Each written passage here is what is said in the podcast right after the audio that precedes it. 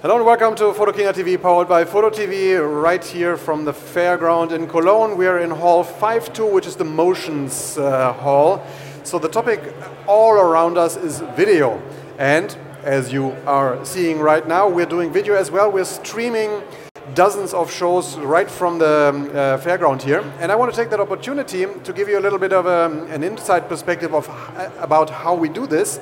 And we're using a software, and I have a visitor, Leo from Boinx Software.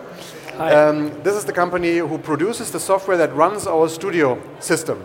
So, Leo, I give you the, the first part of this show to explain to the viewers a little bit what this software is, and then we're going to do a little case study on how we actually use Mimo Live, which is the name of the software, to produce our show. Yeah, well, Mimo Live that stands for multi-input, multi-output live video engine. And well, traditionally, to produce a live show, uh, you get a big broadcasting truck with thousands of dollars of equipment inside and cameras and the whole crew operating it.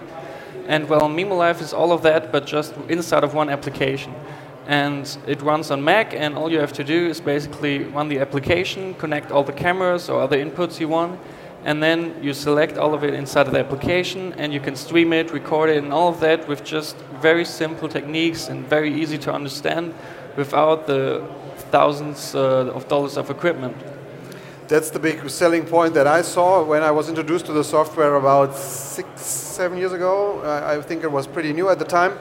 I looked at this and said, this is in a box um, equipment because you know usually you would have to have editing desks and so on worth hundreds of thousands uh, of, of euros in a software. So we had a look at it and we've been using it for years.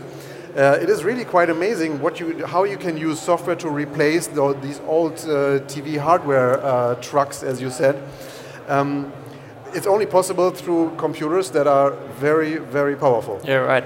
Well, the old the old way of doing it with all the hardware, you have like a lot of different things. Like for example, a video switcher where you connect multiple cameras, and um, all these add up to uh, something very highly expensive. And with Mimo Live, all of that is simulated by software, and so you need something very powerful, and it only runs on Mac, so a Mac Pro is recommended.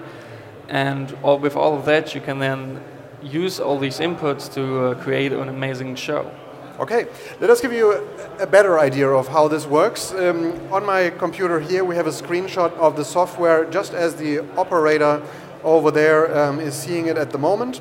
And uh, Leo, maybe you want to give a, a, quick introduction to the user interface? Yeah, well, uh, right now it might seem a bit overwhelming with all, all the buttons and all the text, but it's actually pretty simple because the design is based on a left to right approach, uh, just like Mimo Live is working on the inside. So on the most left hand side, you have all your inputs. That can be cameras, but also data inputs like a Twitter feed and images and movies. So this is where you start, uh, where you add all your cameras and stuff. The, uh, the, let me just uh, show this. All these camera symbols here uh, is a, um, a, camera coming from the ceiling. Apple TV um, uh, is another source which captures what I'm showing here on my on my on my screen.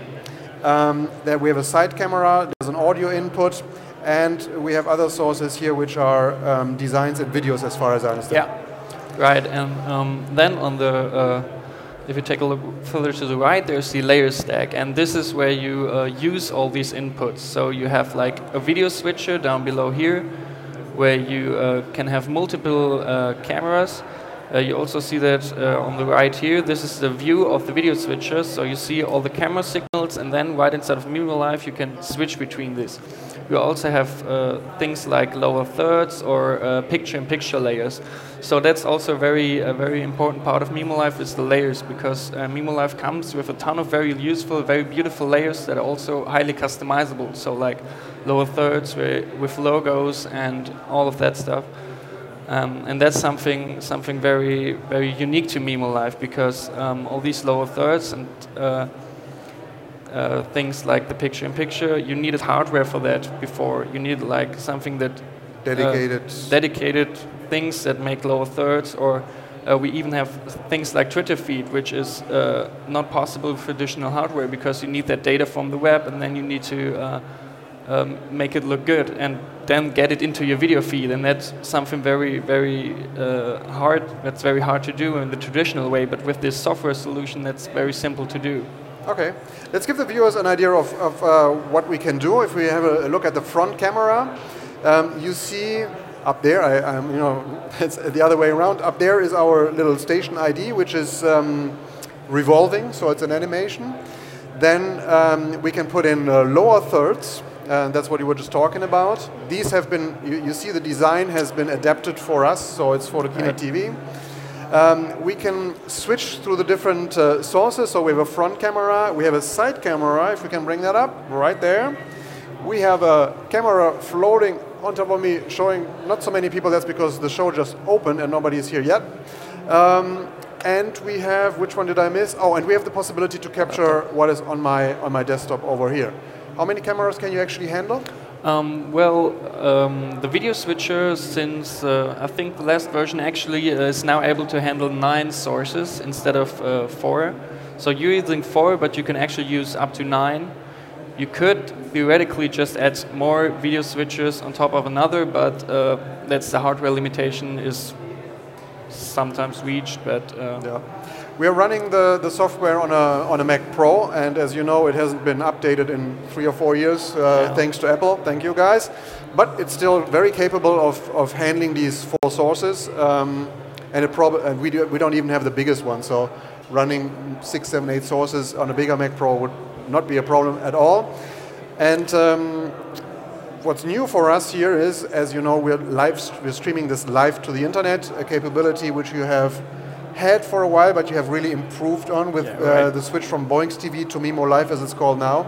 Yeah, well, for all these that don't know, BoinxTV was the old version of Mimo Live, and then for version 2, we also did a rebranding and called it Mimo Live, and since then we also support live streaming, and we are our developers are constantly working on it. So we are uh, getting in touch with new streaming platforms and integrating them natively. So we have YouTube, we have Facebook, we have stuff like Twitch.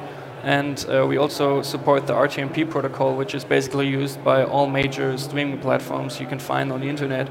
So with, with Mimo Live, you can now stream to wherever you want on the internet.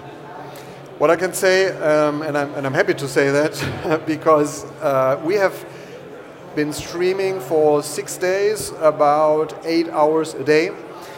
No, no hardware crashes, no glitches. It works like, uh, like a charm. We have before Photokina, we did a live broadcast of a press event going out worldwide. We had a peak of 7,000 uh, viewers mm-hmm. there.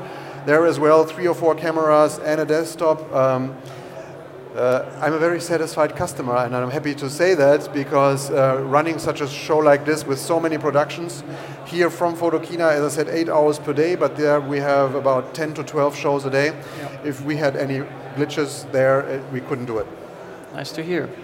Thank you very much for providing it to us. Um, it has really been the capability for us um, to do such a thing as we're doing here. Very happy about it. Check it out. It's really um, something that can give you the capabilities of a full TV studio out of a box, and um, that's quite something. Thanks for being here. Thanks for having me. Thanks for watching, and see you next on another show Photokina TV. Bye.